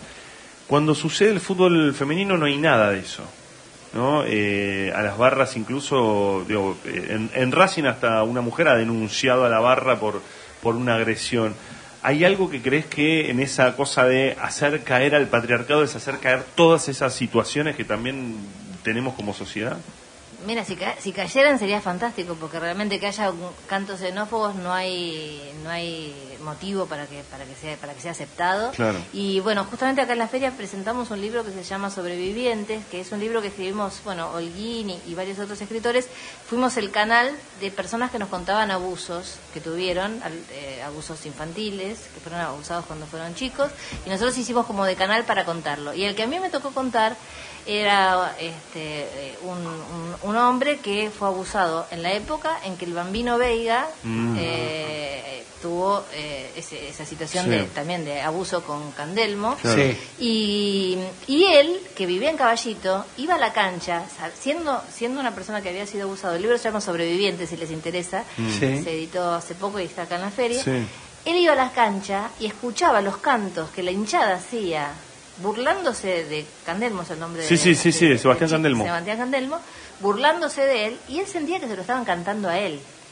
Eh, todas esas cosas son inaceptables, ¿no? O sea, uno se puede reír de ciertas Claro, claro. cosas del fútbol, de nada, pero eh, la homofobia, eh, el reivindicar el, el, el- el abuso, o, eh, la xenofobia, que también hay mucho, Sí, el coso, mucha, todo mucha, eso no mucha. lo podemos aceptar de ninguna manera, ¿no? Sí, son, son épocas en que estamos viendo cómo hinchas argentinos cada vez que juegan contra un equipo brasileño muestran bananas. O sea, Y eso, a mí y ya no me eso- causa gracia, o sea, no, me causa no, gracia, no. me Sí, molesta, me sí, parece que... Sí, Claudia, si tuviera, porque ya nos queda un minuto nomás de programa, pero si, si te dejaran un micrófono ahí en el medio de la bombonera, 60.000 personas. Pero si es de Independiente, ¿por qué la Bombonera? eh, Claro, Libertadores de América. Libertadores de América, Bocini. Ricardo Bocini. Perdón, donde quieran ustedes. sí. Este. Eh, ¿qué, ¿Qué se te ocurre? ¿Qué le pedirías a los hinchas de fútbol? Si, Eh, si- difícil, ¿no? Porque no, porque está diciendo hablando de un escenario femenino Sí. donde se aprovecha el uso del micrófono, porque hay que aprovecharlo. Yo, yo Este, lo que creo que, que como todas las cosas que son grupales, lo que pediría es eh, un poco de reflexión fuera del grupo, porque las cosas que pasan a veces, Sí. eh, viste, no sé, no tiene nada que ver con esto, pero lo que pasó en Palermo, este grupo de Sí. pibes que agarró una chica, la sé, el grupo hace que vos dejes de pensar, ¿no? Sí. Y a veces en la cancha hay algo de eso, ¿no? Entonces todos cantan esto y cantamos manada. todo, Sí, y ahora exacto. todos hacemos esto y todos hacemos Sí. esto. Si uno se pudiera distanciar un poquito y poder pensar, quiero cantar esto, quiero decir esto, quiero realmente insultar al otro, ¿no? Acordate, bueno, Independiente también, las cosas que le han cantado en algún momento a Bocini, o sea, hay, hay muchas, muchos cantos que son muy tremendos con respecto a enfermedades, a, a cuestiones de si sos cornudo, no sos Sí, cornudo, sí. no sé qué. Todas esas cosas, si vos podés separarte del grupo, quizás no las decís. Las decís ahí porque estás en un grupo que te protege en el anonimato, ¿no? Claudia Piñeiro, escritora, eh, muchísimas gracias por esta charla que hemos Hermosa. tenido, hermosa charla en gracias era, en. Era por abajo. Muchas Y buen gracias. viaje. Gracias. ¿Estamos al aire? no?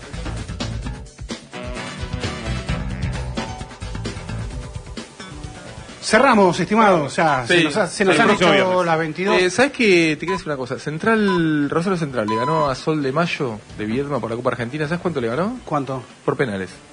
El partido terminó 1 a 1, ganó en penales.